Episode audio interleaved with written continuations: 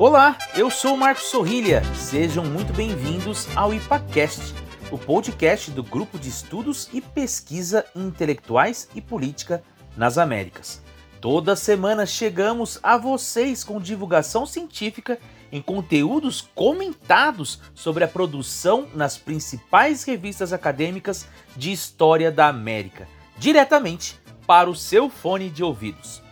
Nesta semana eu vou falar sobre os relatos de viagem do médico socialista argentino Juan Bautista Justo pelos Estados Unidos no final do século XIX.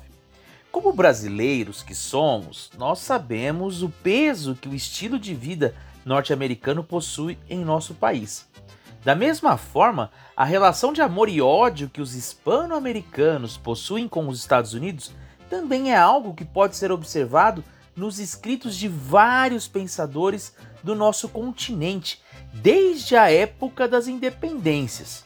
Nomes como Simão Bolívar, Sarmiento e Pedro Varela são apenas alguns exemplos de como os norte-americanos foram vistos como um modelo de sociedade a ser evitado ou copiado. E no IPACast de hoje eu vou então trazer para vocês quais foram as impressões que Juan Justo teve em sua visita aos vizinhos do norte. Juan Bautista Justo é um dos nomes mais conhecidos para quem estuda o pensamento político hispano-americano. Afinal de contas, ele foi o fundador do Partido Socialista Argentino em 1896. Um ano antes, no entanto, o jovem médico faria uma viagem pelos Estados Unidos de onde produziria alguns relatos que seriam publicados em forma de artigos no periódico argentino La Vanguardia. Dado essa proximidade de tempo, uma pergunta que nos fica é: seria possível estabelecer uma relação entre a passagem de Rusto pelos Estados Unidos e a fundação do Partido Socialista na Argentina? Ao que tudo indica, sim. Ao menos é o que nos apresenta o historiador argentino da Universidade de Buenos Aires, Juan Manuel Moreno, em seu artigo intitulado La Norteamérica de Juan Justo Imágenes de Estados Unidos en la prensa socialista argentina de fines del siglo XIX, que foi publicado na revista História e Comunicação Social de maio de 2017. Para Moreno, as crônicas produzidas por Rusto em sua passagem pelos Estados Unidos podem ser lidas de três maneiras. A primeira seria em diálogo com os debates que estavam sendo estabelecidos pela Segunda Internacional Comunista lá na Europa em que se começava a pensar a respeito das características do capitalismo norte-americano em relação ao que se conhecia no Velho Mundo e quais seriam as suas consequências para o marxismo e a social-democracia na própria Europa.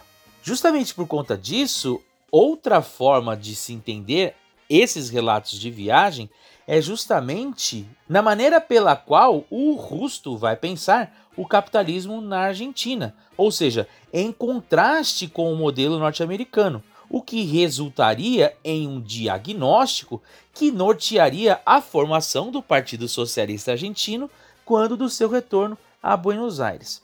E por fim, é importante pensar que as imagens produzidas por Rusto estariam em diálogo com as múltiplas referências que os Estados Unidos possuíam em seu país natal geralmente tomado como um modelo possível para o desenvolvimento do republicanismo na Argentina. Agora, um dos elementos que chamam a atenção do autor no artigo é a análise crítica que o Rusto faz dos Estados Unidos, porém sem recorrer a símbolos comuns do anti-imperialismo e que seriam traços bastante recorrentes na intelectualidade hispano-americana principalmente após o ano de 1898, quando se deu a intervenção estadunidense no processo de independência de Cuba, antiga colônia da Espanha. Nomes como de José Martí, José Henrique Rodó e Victor Raúl Aya de la Torre são nomes que encarnaram a dura crítica aos vizinhos do norte, nesse sentido mais anti-imperialista, ainda que com suas peculiaridades e referenciais políticos diversos. Por isso mesmo, a leitura dos textos de Rusto em sua viagem já ganha uma relevância, pois demonstram as múltiplas formas pelas quais os hispano-americanos estabeleceram seus diálogos com a cultura anglo-saxã. Agora, se Rusto chega nos Estados Unidos antes do país ser identificado como uma espécie de perigo capaz de ameaçar a América Latina nas décadas seguintes, por outro lado, o momento em que ele desembarca em solo norte-americano se dá em um contexto em que o país se recuperava de uma forte crise econômica produzida no ano de 1893, em que os debates em torno da corrupção do Partido Republicano ganhavam as páginas dos jornais e que a desigualdade social, a concentração de renda nas mãos de magnatas da indústria como Carnegie, Vanderbilt e Rockefeller são um problema que inflamavam as greves de trabalhadores e levavam ao surgimento de políticos e partidos populistas. Por isso mesmo, o que chama a atenção de Rusto em seus 19 artigos escritos em um prazo de seis meses, após realizar visitas a Nova York, Boston, Filadélfia e Chicago, todas cidades industrializadas e proletárias, era a capacidade do capitalismo americano de gerar concentração de renda e a degradação de suas próprias estruturas republicanas, algo que, segundo ele, era possível de ser observado desde a Guerra Civil. Como observa o autor do artigo, o Juan Manuel Moreno, abro aspas, ao contrário de outras interpretações destinadas a caracterizar as instituições políticas ou a vida social na América do Norte, Rusto elaborou sua explicação a partir de um economicismo rígido. Segundo sua perspectiva, se num primeiro momento a glória e a grandeza das liberdades públicas respondiam à necessidade econômica, a decadência das instituições, a corrupção e a fraude prevalecente na vida política no final do século americano, por sua vez, foram consequências do processo de concentração de capital por ele analisado. Fecho aspas.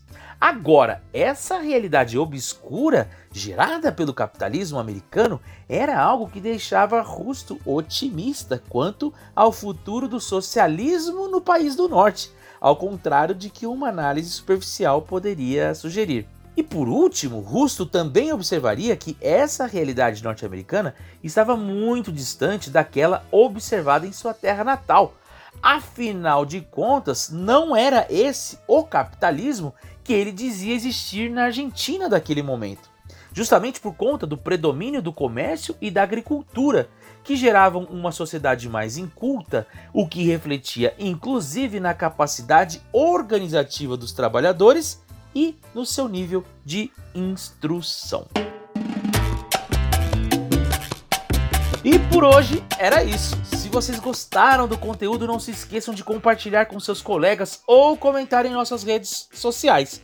Estamos no Twitter, no Instagram e no Facebook. É só procurar por IPA Unesp que vocês nos acham.